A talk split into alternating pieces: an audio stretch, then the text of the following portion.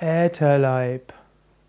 Als Ätherleib wird in verschiedenen okkultistischen Systemen ein feinstofflicher Körper bezeichnet, der auch als Teil des Astralkörpers gelten kann.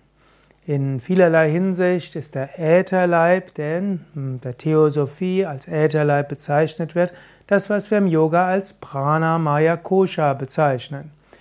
Äther bedeutet, ist eigentlich auf Sanskrit Akasha, der Raum, letztlich da, wo der Ätherleib ist, das ist auch der Raum, wo nachher der physische Körper sein kann. Der Ätherleib ist auch so wie das Bindeglied zwischen der Psyche und dem physischen Körper. Ätherleib ist jetzt von Prana, der Lebensenergie, der Nadis, der Energiekanäle und der Chakras, der Energiezentren. Ätherleib kann manchmal auch gesehen werden als Aura. Auf unseren Internetseiten findest du ja auch Übungen fürs Aura-Sehen. Und Menschen, die intensiv spirituelle Praktiken machen, können manchmal eine Aura um Menschen herum sehen oder auch um Bäume.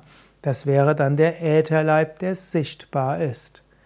Oder wenn du zum Beispiel eine Atemübung machst wie Kapalabhati, also die Schnellatmung und dann einatmest und die Luft anhältst, dann spürst du ein Kribbeln in den Fingern oder Handflächen.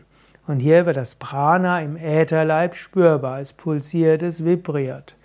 Oder wenn du deine Hand in die Nähe eines Menschen gibst und dann irgendwo die Energien spürt oder ihr beide gebt die Hände aneinander, bevor sie sich berühren, spürst du die Energie des anderen. Auch das ist eine Form des Ätherleibes, der spürbar wird.